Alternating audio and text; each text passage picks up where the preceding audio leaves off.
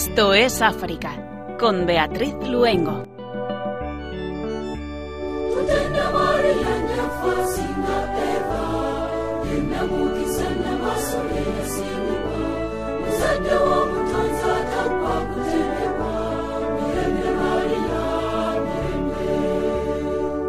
Muy buenas tardes a nuestros queridos oyentes. Hoy jueves, como hacemos cada 15 días, estamos encantados de pasar con ustedes esta hora en la que hablaremos sobre el continente africano. Les saludamos Marta Troyano en el control de sonido, Pedro Calasazna, que hoy nos acompaña como siempre, y Beatriz Luengo, quien les habla. África es un continente vivo, un continente lleno de contrastes, como vamos a poder comprobar. Y posiblemente dos de los países donde estos contrastes se hacen más evidentes son Nigeria y la República Democrática del Congo dos países que hoy van a centrar los contenidos del programa.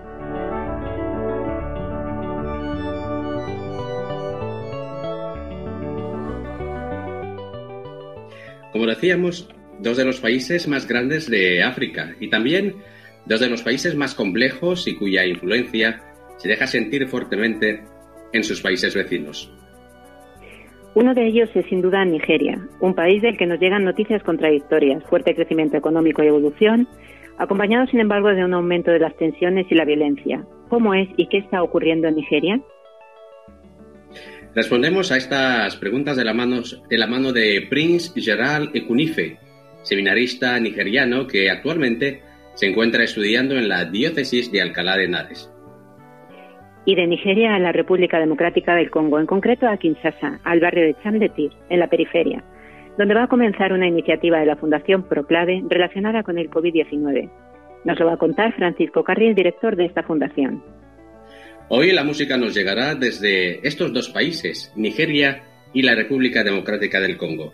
Y así comenzamos Esto es África.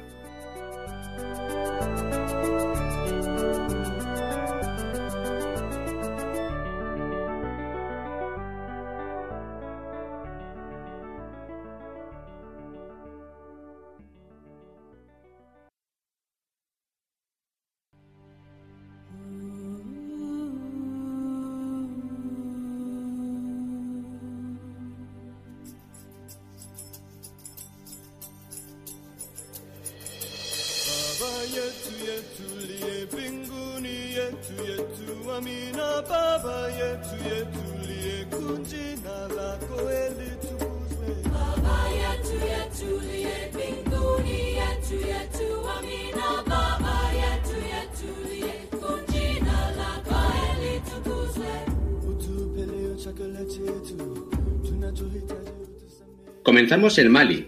Operación militar francesa eh, mata a treintena de yihadistas en el centro de Mali. Los militares lanzaron esta operación conocida como Operación Barcane el pasado jueves a unos 180 kilómetros al este de la capital regional Mopti, dirigida contra los miembros del grupo de apoyo al Islam y los musulmanes. Además de las bajas entre los yihadistas, los militares incautaron vehículos y armas. Anteriormente, otra operación había terminado también con la vida del líder yihadista Fahad Musa en la localidad maliense de Menaka, al norte del país. Camerún, liberado el cardenal Cristian Tumi tras su secuestro. El arzobispo emérito de Duala fue secuestrado el pasado 5 de noviembre en la carretera de Bamenda-Kumo, al noroeste de este país. Un líder tradicional y otras 10 personas que fueron secuestradas junto con el cardenal Tumi siguen en manos de los secuestradores. Los secuestradores son presuntamente un grupo de separatistas ambazonianos, encabezados por un expastor que lo acusa de llevar niños a la escuela. El secuestro del cardenal Tumi, de 90 años, ha sido condenado por muchos cameruneses. El cardenal está comprometido con la resolución de la crisis que ha sacudido noroeste y suroeste de Camerún desde el 2016 y ha invitado repetidamente a gobierno y separatistas de habla inglesa al diálogo, para una solución concertada al conflicto en que se encuentra sumido el país. Etiopía. Amenazas de guerra civil. Llamamiento de los obispos católicos. Que el conflicto se resuelva pacíficamente. El 4 de noviembre, el gobierno etíope declaró el estado de emergencia en el estado de Tigray, ordenando una ofensiva militar, después de que una base militar fuera capturada por fuerzas leales al gobierno regional de Tigray. Los obispos católicos de Etiopía han emitido un comunicado sobre las tensiones en el país en el que advierten que si los hermanos se matan entre sí, Etiopía no ganará nada. E insta a los etíopes a tomarse el conflicto seriamente y contribuir a la causa de la reconciliación, fortalecer la unidad nacional y garantizar la paz y la seguridad. La Iglesia Católica Etíope ha condenado además enérgicamente el continuo desplazamiento y asesinato de personas inocentes en varias partes del país. Más de 10.000 etíopes que huyen de los combates en la región de Tigray se han refugiado en el vecino Sudán en los últimos días. El Consejo de Seguridad de Naciones Unidas extiende un año más las sanciones a Somalia con la abstención de Rusia y China. La prórroga del mandato del grupo de expertos sobre Somalia se ampliará hasta el 15 de diciembre de 2021 y renueva el embargo de armas del país, así como el levantamiento parcial de este para aquellas destinadas a las fuerzas de seguridad del país y al personal de la misión de asistencia de Naciones Unidas en Somalia. Los miembros han instado además a Somalia a que ponga freno a la financiación del terrorismo y a las exportaciones ilícitas, incluidos el carbón y materiales explosivos. Por otro lado, el delegado de Somalia presente en el debate y en relación a la amenaza enorme de Al-Shabaab, ha instado a la comunidad internacional a abordar las causas fundamentales y prestar asistencia en materia de seguridad y creación de instituciones. Muere el presidente de Ghana, Jerry Rawlings. El expresidente tenía 73 años de edad y su muerte se produjo después de una corta enfermedad. Dirigió el país desde 1981 a 1992 después de un golpe militar. Fue en 1992 cuando se convirtió en el primer presidente de la Cuarta República de Ghana durante ocho años, ocho años ocupando dos mandatos hasta el 2001. Siendo eh, de fe católica, ponía gran confianza en el papel de la Iglesia. La Iglesia católica y otras iglesias formales y tradicionales aún mantienen un alto nivel de respeto y credibilidad y deben hablar, dijo dirigiéndose al arzobispo de Accra, su excelencia Monseñor John Bonaventure Kofi, haciendo un llamamiento para combatir la propagación de charlatanes y estafadores que se hacen pasar por líderes religiosos.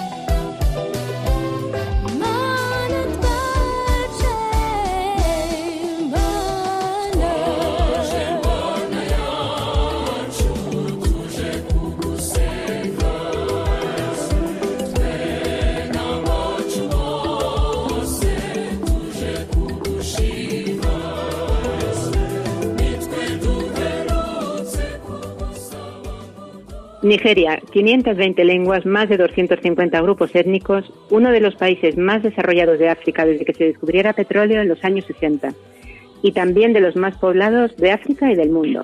Un país que forma parte de los próximos 11, que es un grupo de países con grandes perspectivas de inversión y crecimiento futuro. Y como lo decíamos al inicio del programa, un país grande, lleno de contrastes, pero que a pesar de toda esa riqueza en ese país no dejan de aumentar la inseguridad y las tensiones.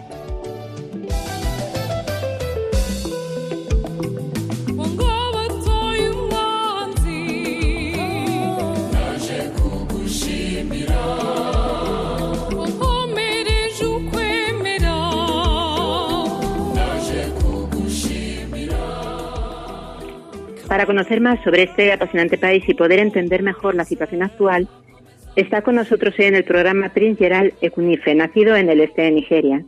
Él es seminarista y actualmente está estudiando en la diócesis de Alcalá de Henares. Muy buenas tardes, Prince Gerald. Muy buenas tardes. Comentábamos, bueno, te damos la bienvenida al programa y comentábamos que la República Federal de Nigeria, que es el, el, nombre real, es un país de África Occidental ubicado en la zona del Golfo de Guinea, para ubicar un poquito a nuestros oyentes. Si tuviera que describirnos su país, para los que no lo hemos visitado, no hemos tenido ese, esa fortuna, y que nos lo pudiéramos imaginar, ¿cómo lo describiría? Bueno, la República Federal de Nigeria es un país de África Occidental y que está ubicado en el oeste de África, en la zona del Golfo de Guinea. Pues Nigeria eso es bien conocido como Giants of Africa, es decir, gigante de África, porque es un país más poblado con 206 millones de habitantes. Y también es un país que, por su conocido, es un país que tiene, que tiene gran economía y muchos negocios de, de petróleo y, y los demás. También Nigeria, cuando hablamos sobre Nigeria, es un país que está dividido por estados. Es que tenemos 36 estados en Nigeria, en que cada estado hay las ciudades y dentro de esas ciudades hay pueblos. Entonces, en Nigeria hay más de dos, dos, 250 eh, grupos étnicos que son las tribus, en que hay culturas diferentes. Hay un montón de las culturas en Nigeria. Y también hay más de 500 lenguas indígenas en que hablamos en cada tribu. Por eso en Nigeria hay, hay casi muchísimo, muchas tribus y mucho, muchas lenguas indígenas. También puedo decir que en Nigeria, que es más conocido también por, la, eh, por las exportaciones del, del petróleo también. Y si hablamos sobre las tribus, hay tribus que es más que es, famoso en Nigeria, que son Hausa Fulani, que está en norte de Nigeria, Ibos, que está en este de Nigeria, y Yoruba, que está en oeste de Nigeria. Entonces, entre todo y sobre nuestros mm, negocios y de petróleo, decimos que en Nigeria hay más de 159 petróleo como un lugar de petróleo en, en Nigeria y también 1.481 pozos donde la gente sacan, donde se sacan estas eh, petróleo y, y, todo. Eh, Prince, es, es eh, impresionante lo que estás contando.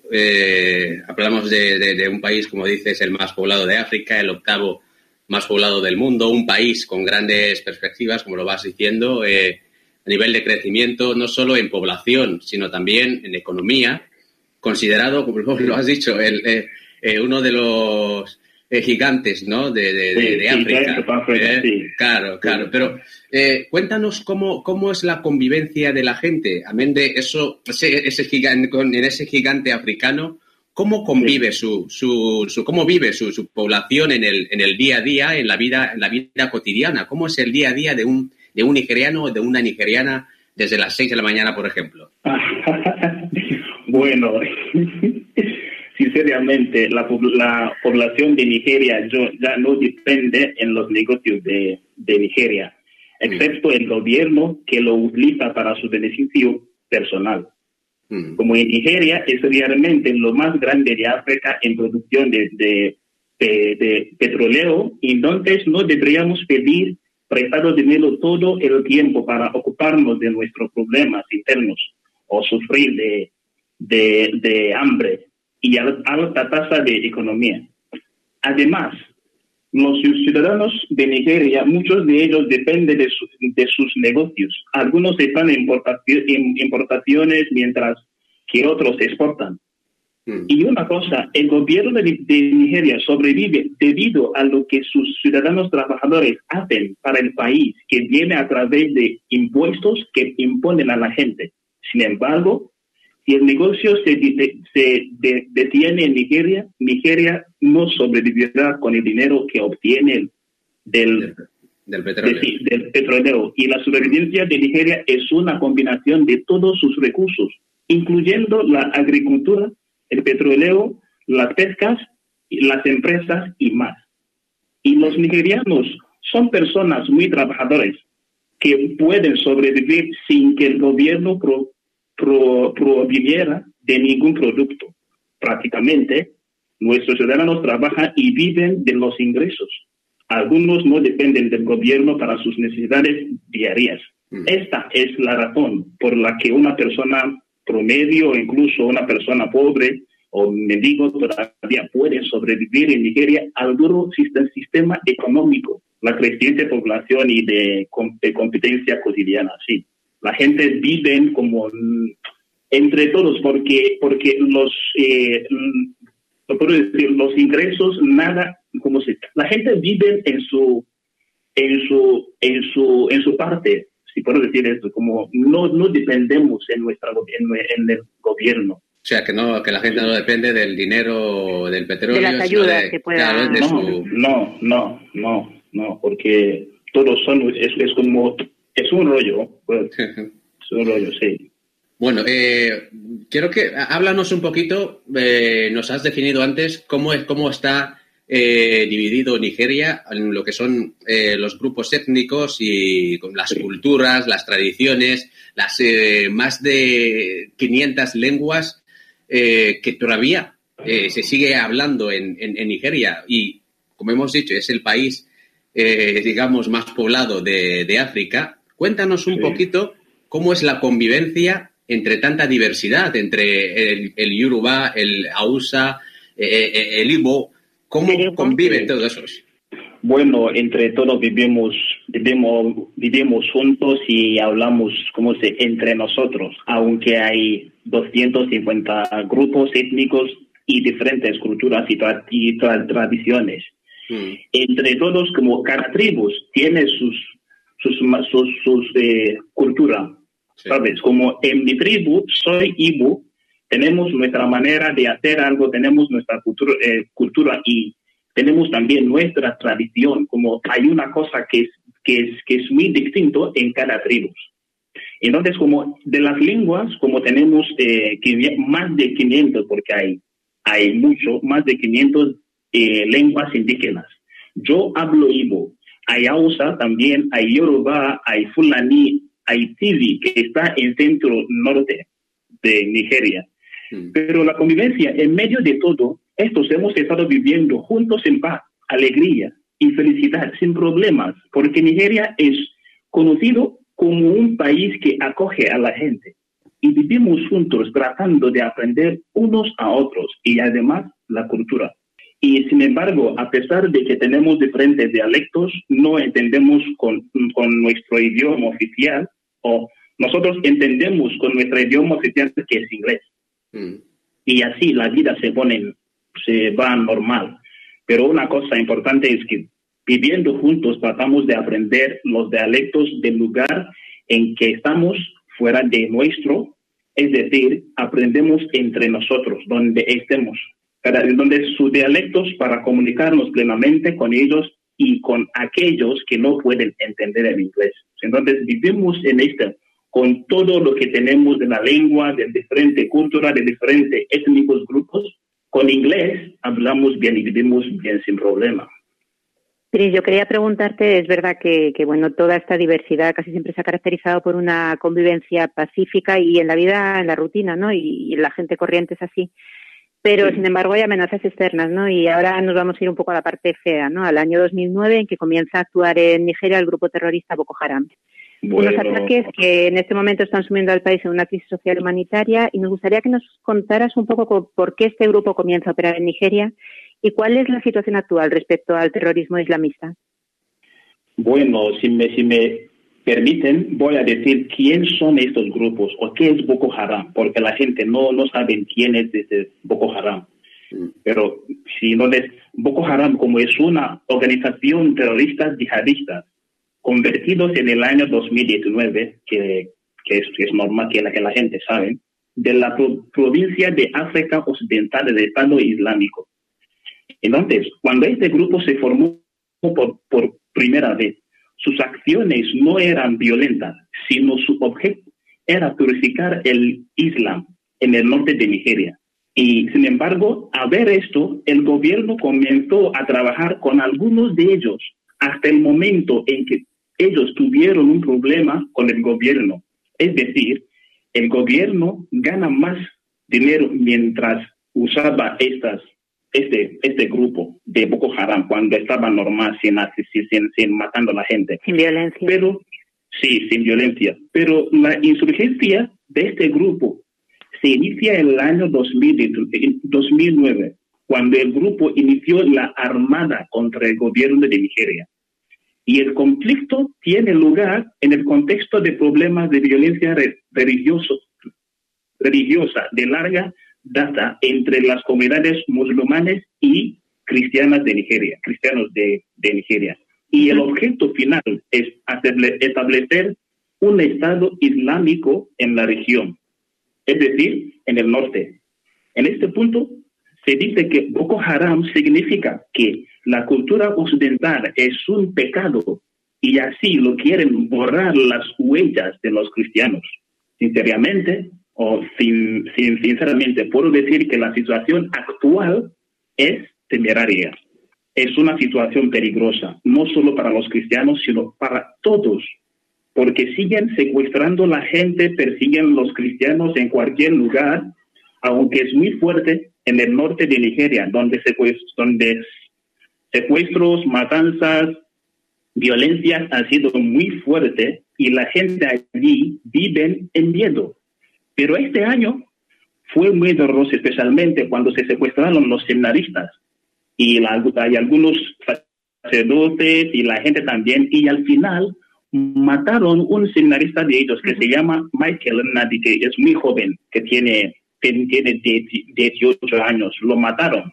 ¿Por qué? Solo para mandar un mensaje a los cristianos, a los obispos, que pasa lo que pasa, vamos a matar la gente, así. Pero también en la Nochebuena, el, año 2019, ellos asesinaron 11 cristianos. Y también los sacerdotes que están, que no, que eh, los, los sacerdotes también fue, fueron secuestrados. Algunos se mataron también porque se secuestran y siempre piden un rescate gigante.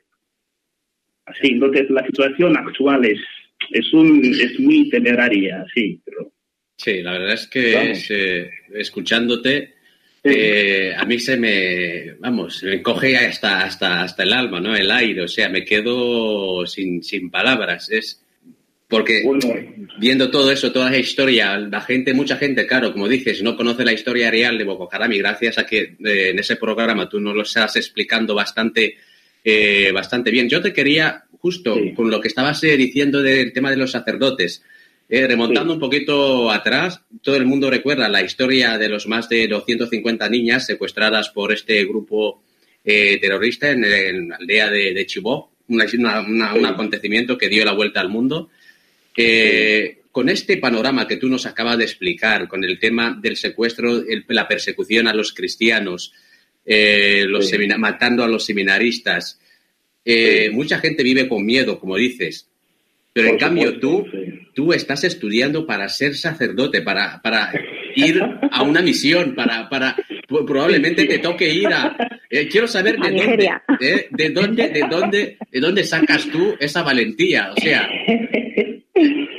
Sí, sí entiendo, pero esta pregunta es, es, es muy fuerte para mí, porque, claro, claro, sí, porque casi la gente siempre me, me preguntaba, Gerard, pero ¿cómo, cómo ha salido este, este sentimiento para hacer un cura, hacer un sacerdote? ¿De dónde ha sacado esta valencia? Pero bueno, con mi fe, sí, porque desde mi país, Nigeria, es, es un país más conocido de los cristianos, aunque hay musulmanes, ¿eh? Pero a mí visto, como sé, como desde visto cosas que están pasando y que siguen pasando ahora mismo. Es que yo no puedo vivir en miedo. A mí, yo no puedo vivir, vivir en miedo, aunque a veces sí. Pero al fondo hay una cosa que es muy profundo, que es la gracia de Dios, el amor de Dios. Es todo.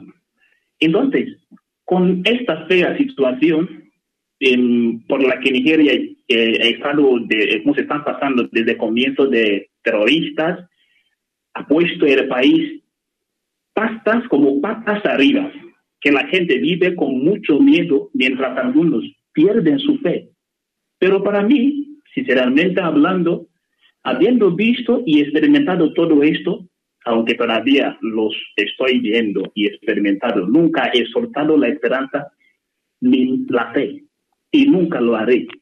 Como el gobierno nos ha fallado, Dios nunca nos fallará porque confío en Él y creo en Él. Es mi fuente de esperanza.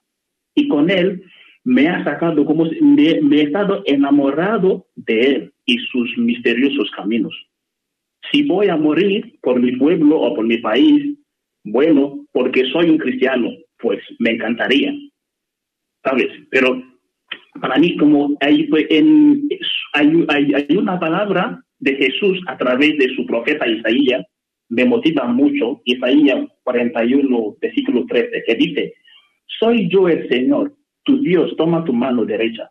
Soy yo quien te digo que no temas, te ayudaré. Y también en su palabra en Salmo 23, el Señor es mi pastor, nada me falta, ¿por qué tendré miedo? No. Entonces siempre me pongo firme en la fe y también lo hacen, como también lo hacen los cristianos en Nigeria. No, no, no solo yo, pero para mí, yo no puedo negar a Dios, tampoco negar mi, mi religión, porque los cristianos, aunque somos eh, perseguidos, las persecuciones nos motivan. Lo único, lo único que podía es arrodillarme y rezar y llamar la atención de Dios y llamar como pedir a Dios y rezar a Él y siempre llama su atención. Porque yo no puedo luchar contra esos terroristas, no puedo luchar contra ellos. Solo lo que puedo hacer es amarles, perdonarles entonces, a mí, es que para mí, es que hay, en, entre todo, entre si hay guerra o no guerra, lo que es importante es amor. Y ese amor es lo que yo he cogido. Y este amor de Dios sigue protegiéndome, sigue guiándome y sigue como en mi camino siempre estoy con él. Y, la, y su madre María, porque ella, no vamos a olvidarla, porque ella es la alma del alma. Por eso yo estoy aquí, estoy siguiendo para, por si, como si en el futuro, si Dios quiere, si soy un cura o un sacerdote, bueno, predicaré más, aunque estamos tratando que no haya más persecuciones. Esperemos que no. Gerald, eh, yo quería preguntarte, bueno, aparte de quedarme impresionada con todo lo que nos estás comentando, no la, la, la fuerza de nuestra fe, eh, es que no quiero que nos falte tiempo para preguntarte muchas cosillas. Quería hablarte un conflicto que nos cuesta más entender, ¿no? Que es el que está, el de, el que se está produciendo entre agricultores y ganaderos de diferentes etnias. Sin intentar politizar ni polemizar, pero no vemos muy claro si es un conflicto religioso, como se intenta hacer ver, un conflicto étnico. Cuéntanos un poquito por qué se está produciendo, ¿no? Y en qué región del país se está dando. Bueno, desde el principio, este conflicto nunca ha sido un problema en Nigeria, ¿sabes? Hemos estado viviendo en, paz y armonía. Estos ganadores han estado pastoreando sus vacas de una manera pacífica y sin problemas durante muchos años. Pero recientemente, en los últimos cinco a seis años, cuando, el actual, eh, cuando nuestro actual presidente asumió el, el escaño, este grupo, diría yo, se convirtió en una parte oculta, fíjate, oculta o fijaos, oculta del Boko Haram. Es decir, que algunos de, de esos ganadores no son los verdaderos, sino algunos miembros. Está relacionado, perdona que te interrumpa, está relacionado también con Boko Haram. Con Boko Haram, sí, sí, sí, porque es, como Una, sí, es como, es como un, algunos de los miembros de, de Boko Haram. Sí, entonces Boko Haram los utilizan para, para penetrar a la gente en diferentes pueblos, especialmente en granjas, para atacar a los agricultores, agricultores el pueblo y llegar a los cristianos. Y en primer lugar, inflijan temor a los agricultores. Y cuando los agricultores intentan defenderse, lo matan. Por lo tanto, este grupo también ha sido llamado como otro grupo terrorista más peligroso en Nigeria, que va de pueblo en pueblo violando a las chicas y mujeres, matando, secuestrando a la persona, a la gente, sacerdotes también, porque ellos no, no, no están excluidos. Entonces, normalmente, ellos no van con armas en lugar de pegarse para controlar sus vacas y pueden caminar muchos días y los meses. Pero ahora mismo, como entre en últimos años, algunos de ellos llevan armas debido a la forma en que se mueven de una granja a otra, pueblo por pueblo. El gobierno de cada estado en colaboración con los, gobernantes, tradicionales, crearon su propia seguridad para proteger sus propiedades y la gente de su ciudad, ya que el gobierno y sus ministros no eran capaces a concedernos seguridades. Ese es, como un otro problema que tenemos en mi país, faltamos seguridades. Y saben muy bien de estos terroristas, los secuestros, violencias y asesinatos por parte de los pastores de ganado son, son frecuentes y aleatorios en Nigeria. Y los grupos étnicos cristianos son las víctimas principales. Y estos pastores de ganado son musulmanes que hacen viajes regulares con su ganado a los pastos del sur y lugar dominada principalmente por cristianos. Y cuando hablamos cristianos, no solo los católicos, pero otros, sí, de americanos, pero cristianos en general, así. Además, el pastoreo de ganado a menudo destruye los cultivos en las granjas, provocando fricciones entre los pastores y los agricultores locales. Y como los pastores son musulmanes, reaviva la tensión religiosa entre ellos y los cristianos. Entonces, es segundo terrorista más peligroso que tenemos en Nigeria ahora mismo, pero trabajan, como digo yo, trabajan a través de los Boko Haram, porque los Boko Haram de momento están un poco calmados, pero no, no, no, no, no profundo, no calmado como en, en general, pero los pastores, este, ganadores, siguen viajando por pueblo, aunque en mi pueblo sí, ha venido en, mi, en, mi, en mi pueblo, cuando estaba en mi país, hubo un día alrededor de mi parroquia, vinieron los pastores con sus vacas. ¿Y qué hicimos? Saltamos alarma. ¿Qué hay? ¿Qué hay? Hay, hay, hay estas personas aquí, hay, hay, hay estas personas aquí, y al final salieron. Porque si les, si, les habían dejado, a lo mejor construirán sus casas allí y poco a poco empezarán matando y conquistando la gente así. Eh, Entonces ellos van, sí, sí. Gerald, yo quería, perdona Pedro, yo quería preguntarte, Gerald, porque comenta, bueno, Nigeria, eh, aparte de que en África la población es muy joven, pero Nigeria especialmente la población es muy, muy joven, ¿no? En estos últimos días, cuando venimos escuchando cómo los obispos de Nigeria se dirigen con frecuencia a los jóvenes para acompañarles y, como padres, ¿no? Tratar de evitar que se dejen arrastrar por esta violencia, por estos conflictos, también porque aparecen muchas falsas noticias en, las redes. Entonces, un país con una población tan joven, también usted es muy joven, ¿qué papel piensa que pueden tener esta juventud en la consecución de la paz y el bienestar? Porque quizá tiene un eh, papel fundamental. Sí, pero es para entre las iglesias o de, consecuencias de que está teniendo. Em, sí, sobre no me refiero a que a los jóvenes qué papel dentro de la iglesia, en la vida social o incluso a través de las redes. No creo que Nigeria es un país que está muy conectado en redes sociales y a la, y a la tecnología. Eh, esta juventud, ¿qué papel puede, puede tener? Porque será primordial, ¿no? Lo que ellos. De hecho, en estos días ha habido muchas manifestaciones de gente joven. Sí, bueno, bueno, eh, puedo decir que hay una palabra en latín que dice Vox Populi, Vox Dei, es decir, la voz de la gente es la voz de Dios. Pienso que los jóvenes tienen muchos papeles para hacer. Sabiendo que mi país, que mi país un, un, un país con una población muy joven, es que yo también soy, soy joven. Hemos levantado para confrontar, claro, hemos levantado para confrontar y luchar el gobierno en general con nuestras voces y nuestras manifestaciones pacíficas, no violencia, pero pacífica.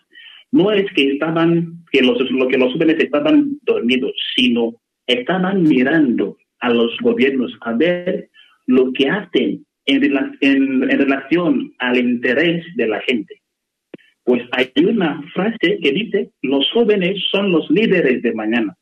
Entonces, desde el gobierno no tiene el interés de los jóvenes y la gente en su, en su gobierno decidimos que luchar por nuestro derecho y libertad y nuestro bienestar con manifestación pacífica y con nuestras voces. Entonces, los jóvenes, como en mi país, estamos muy hartos con el mal gobierno y faltan de empleo. Es, es, un, es una cosa muy, muy, muy grave que los, los, los jóvenes cuando terminen sus estudios en la universidad, no tienen nada, no, para, no, no hay empleo. Entonces ellos sufren buscando cosas para, vivir bien. Entonces los jóvenes es que ahora mismo tienen mucho, mucho poder para hacer algo. Eh, Prince, ya vamos, a mí me encantaría seguir hablando contigo y escuchando más cosas eh, sobre, sobre Nigeria, que, sé que las cuentas bastante bien, pero ya sabes cómo, cómo es la radio y, el tiempo, vamos. Eh, por, ya para, para, para, para terminar, desde, desde, tu experiencia de la fe y desde tu oración, que, que yo, vamos, con todo lo que nos has contado, que te dejas guiar por la fe, ¿qué es lo que pides? para, para Nigeria? Bueno, yo pido que debe haber un buen gobierno en Nigeria. Entonces pido también que haya reformación y rehabilitación de los, de los policías. Y este grupo, hay otro grupo que se llama SAS, que se acabe este grupo. Entonces, que debe haber un empleo, haber empleo, especialmente en las partes de los jóvenes construir buenos hospitales y escuelas juntos con buenas carreteras.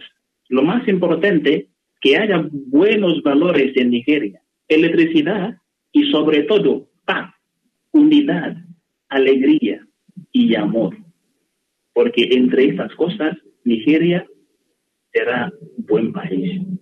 Aunque así, pues pero será más buen país. Lo pedimos así entonces junto con, seguro que nuestros oyentes se unen también a la oración. Prince Gerald Legunife, eh, seminarista nigeriano, ahora mismo estudiando la diócesis de Alcalá de Henares. Muchísimas gracias por tu presencia en el programa, por todo lo que nos has contado. Y bueno, creo que Nigeria necesita muchos programas, así que seguimos en contacto, ¿sí? bueno, sí, necesitan porque hay, hay, hay mucho para Seguro que sí. Sí, claro. Muchísimas gracias y un, un saludo desde estos África, desde Radio María. Me alegro mucho y por, por haberme tenido en este programa y en esta entrevista. Pues muchas gracias y que Dios te os bendiga. Muchas gracias. Muchísimas gracias. La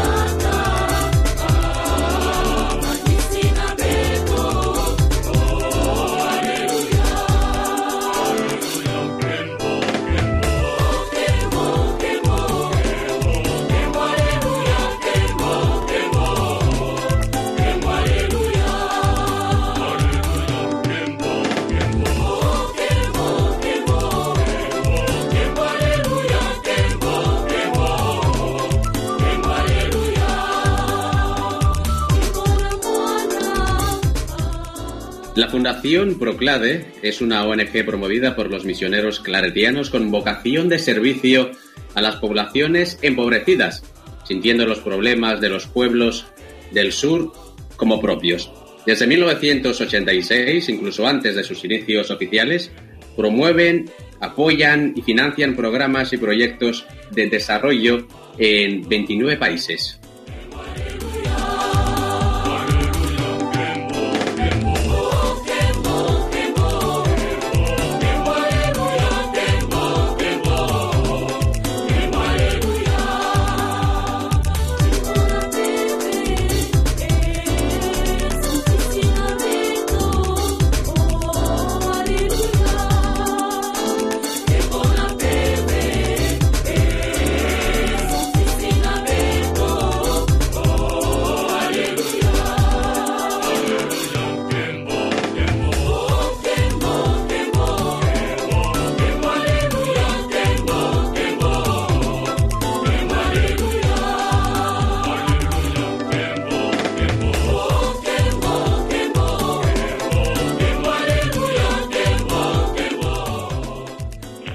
Algunos de estos proyectos se desarrollan en el continente africano y es para hablar sobre ellos y precisamente sobre una, una necesaria iniciativa que van a lanzar próximamente relacionada con el COVID-19 que contamos hoy en el programa con la presencia de Francisco Carril Álvarez, director de esta fundación, de Fundación Proclave. Muy buenas tardes, Francisco. Hola, buenas tardes. Eh, nada más entrar en vuestra página web, eh, lo primero que me encontré es una frase que me encantó, ¿no? que dice, cada día es una oportunidad para, y de esta forma vais contando un poquito vuestros proyectos. Me gustaría que a través de, a través de ella nos contaras qué es Fundación Proclave y cuáles son los sectores en los que principalmente os movéis.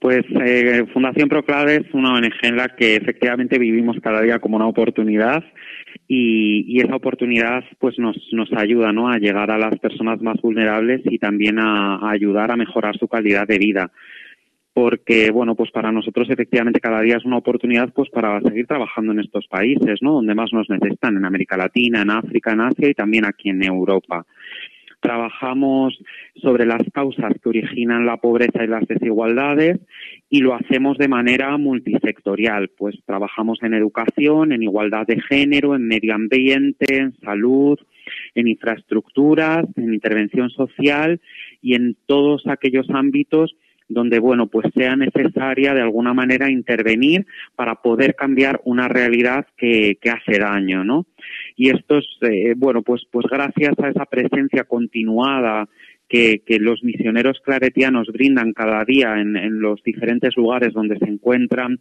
trabajando, eso nos permite tener una realidad cercana y también, bueno, pues creer sin ninguna duda que, otro mundo es posible, ¿no? Y eso es lo que nos hace sentir que cada día puede ser una oportunidad nueva para cambiar las cosas. Eh, Francisco, vamos a trasladarnos hasta Kinshasa, a la República Democrática del Congo, en concreto al barrio Cham de Chirs. Eh, háblanos un poquito, por favor, eh, cómo es ese barrio, un barrio en la periferia de, la capital de, de Kinshasa. Como, como tú bien decías, es un barrio periférico y, es un barrio relativamente nuevo en realidad, ¿no? Es, este barrio, pues, eh, hasta hace relativamente poco era usado por el ejército congoleño para entrenar a sus tropas, de ahí el, el nombre, ¿no? Que en la traducción mm. sería campo de tiro. Mm. Eh, y bueno, pues es un barrio que va creciendo fundamentalmente por la migración eh, del propio país, ¿no? mucha migración de zona rural a zona urbana, tratando de buscar una vida mejor. Eh, y luego también mucha migración que migra por los conflictos internos, sobre todo los conflictos del este del país, ¿no? Eh, que migran precisamente hacia, hacia, la capital y se asientan en este, en este barrio. Este barrio, claro, es, es nuevo, pero también atrae a una población extremadamente vulnerable. Entonces es un barrio que carece de casi todos los servicios básicos o necesarios para hacer una, una vida normal, ¿no? Entonces, eh, ¿cuáles son los eh, proyectos eh, actuales que tiene en este en ese barrio la Fundación Proclade? Pues mira, nosotros intervenimos desde hace varios años, en los, en los dos, tres últimos años decidimos impulsar sobre todo la, la parte educativa porque entendemos que es una herramienta básica, ¿no? De construir y de, y de cambiar y mejorar la, la estructura y la base cuando hay que trabajar ese, ese cambio de realidad. Y, bueno, pues desde 2018 iniciamos una, una construcción de un centro escolar. En este caso se inició la construcción de un colegio de primaria y de infantil que se consolidó en 2019. Eh, ahora estamos iniciando el tercer curso ya en este centro. Eh, hemos comenzado o vamos a comenzar en, en este mes la construcción de la etapa secundaria, porque uno de los problemas que tenía este, este barrio al encontrarse en la periferia es que carecía de estructura educativa a ese nivel, entonces había una, una pérdida de, de, escolaridad de, los jóvenes que podían cursar secundaria, entonces bueno, ofrecer ese servicio va a facilitar que más jóvenes puedan adquirir esos conocimientos. Y luego al mismo tiempo estamos también trabajando en bueno, pues en tener eh, de alguna manera dentro del entorno escolar también una capacitación saludable en lo que se refiere sobre todo al saneamiento y al aseo diario, ¿no? Entonces, bueno, hemos construido, estamos ahora mismo finalizando esa etapa de construcción de varios tanques de lluvia y de recogida de lluvia para poder facilitar el aseo también a los niños y niñas que acuden al centro, el lavado de manos, que como hemos aprendido en esta pandemia es tan importante, ¿verdad? Eh, Francisco, yo quería preguntarte, bueno, Kinshasa es una ciudad con una altísima densidad de población y ha sido el epicentro del COVID-19 en este país, en concreto en la República Democrática del Congo. ¿Cómo se está viviendo especialmente la pandemia allí y cómo está afectando a la población más vulnerable, sobre todo? Pues Beatriz Pedro, si, si me permitís, me salgo un segundo de Kinshasa para, para contaros una reflexión que nos ocurrió a, nuestro equipo, ¿no? Cuando, cuando preguntamos a los compañeros de África, los misioneros claretianos en toda África, eh, hubo una coincidencia en su respuesta en el mes de marzo y es cómo vamos a afrontar esto si ni siquiera tenemos agua para lavarnos las manos. Eh, y esto se, se, traduce en una realidad del continente, no solo de Kinshasa, ¿verdad? Eh, cuando aterrizamos directamente en Kinshasa y en concreto en el, en, el Congo, ¿no? Eh, claro, eh, prácticamente la estructura sanitaria es mínima o es absolutamente deficiente.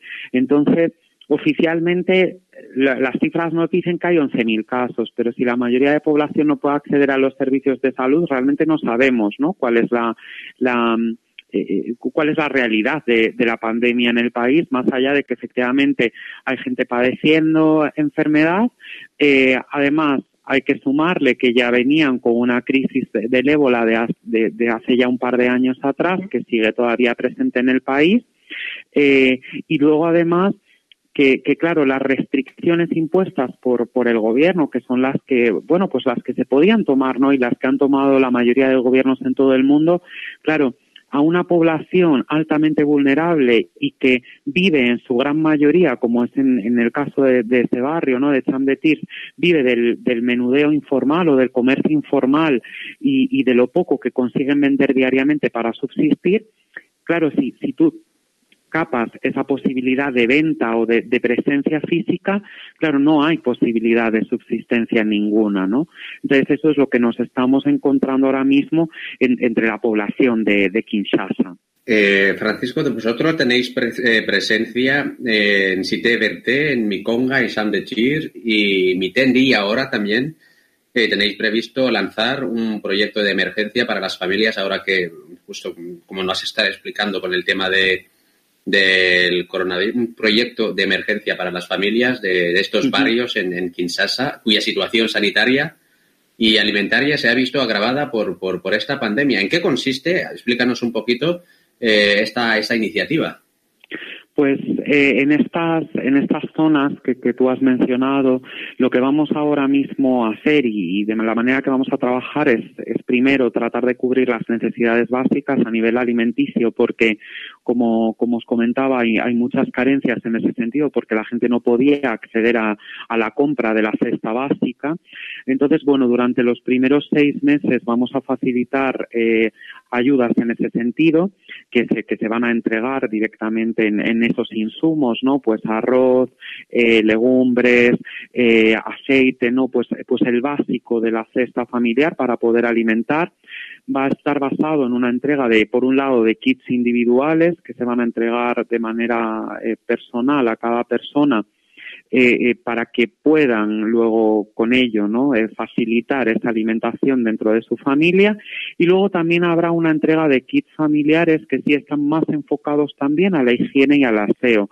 Sobre todo pues pues bueno pues para hacer frente a esta pandemia sobre todo agua jabón alcohol lejía todos aquellos insumos que facilitan no la, la higiene personal y la del hogar y luego este proyecto tiene un, segundo componente y es que, claro, nos dábamos cuenta de que eh, de que es que el agua cuesta. Nosotros no estamos acostumbrados, ¿no? En, en, nuestras ciudades es muy habitual encontrarte fuentes, encontrarte aseos públicos, pero, pero claro, no es el caso de, de Kinshasa.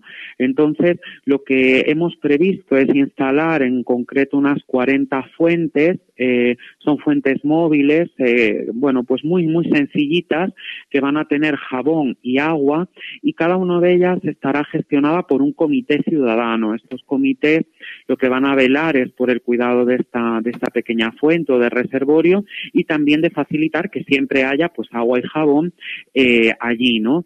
Para precisamente fomentar el lavado y el aseo de las manos entre la población de manera que intentemos evitar en lo posible el contagio y la propagación del virus. Francisco, pues muchísimas gracias por toda esta información. Bueno, vamos a rezar mucho para que toda, para que esta iniciativa además llegue a muchísima gente. Creo que los beneficiarios estaban en torno a 10.000 o a, más el número de beneficiarios que habéis estimado. Esperamos, esperamos poder ayudar con esta iniciativa a más de 10.000 personas y creemos que va a beneficiar indirectamente, ¿no? Porque al final, como todos estos reservorios van a estar situados en un barrio que es, que es muy, muy, muy grande, esperamos llegar casi a unas 100.000 personas en total. Bueno, pues vamos a rezar mucho para que efectivamente llegue a todas estas personas y sirva para mitigar un poco no todo lo que se está viviendo con, con esta pandemia. Muchísimas gracias por tu presencia en el programa y bueno, hasta la próxima que estés con nosotros otra vez. Muchas gracias a vosotros, un placer. Igualmente, Francisco. Gracias.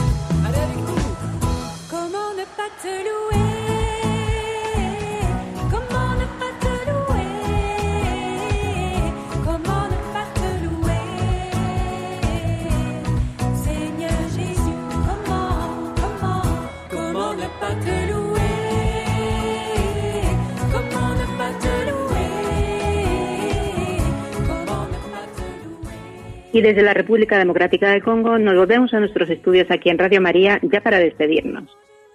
Hoy el programa nos ha llevado a Nigeria y a la República Democrática del Congo, en concreto a su capital, Kinshasa, y también al barrio de Chamdetir.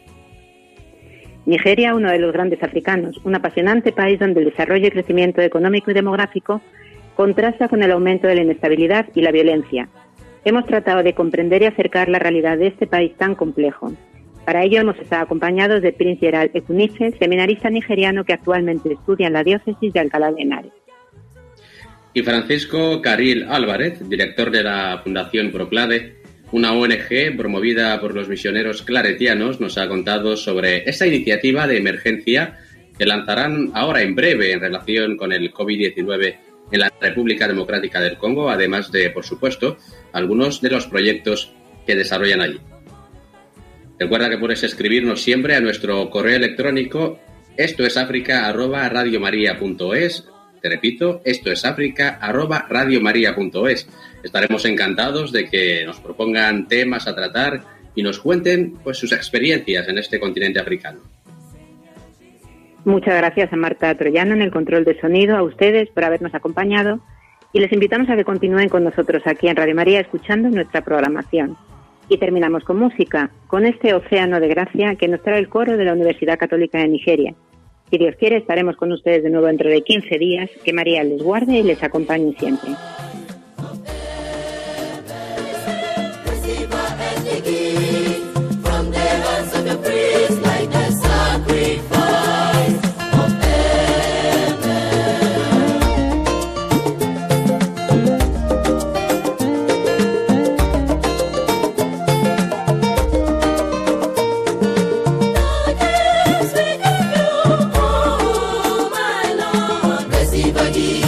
people.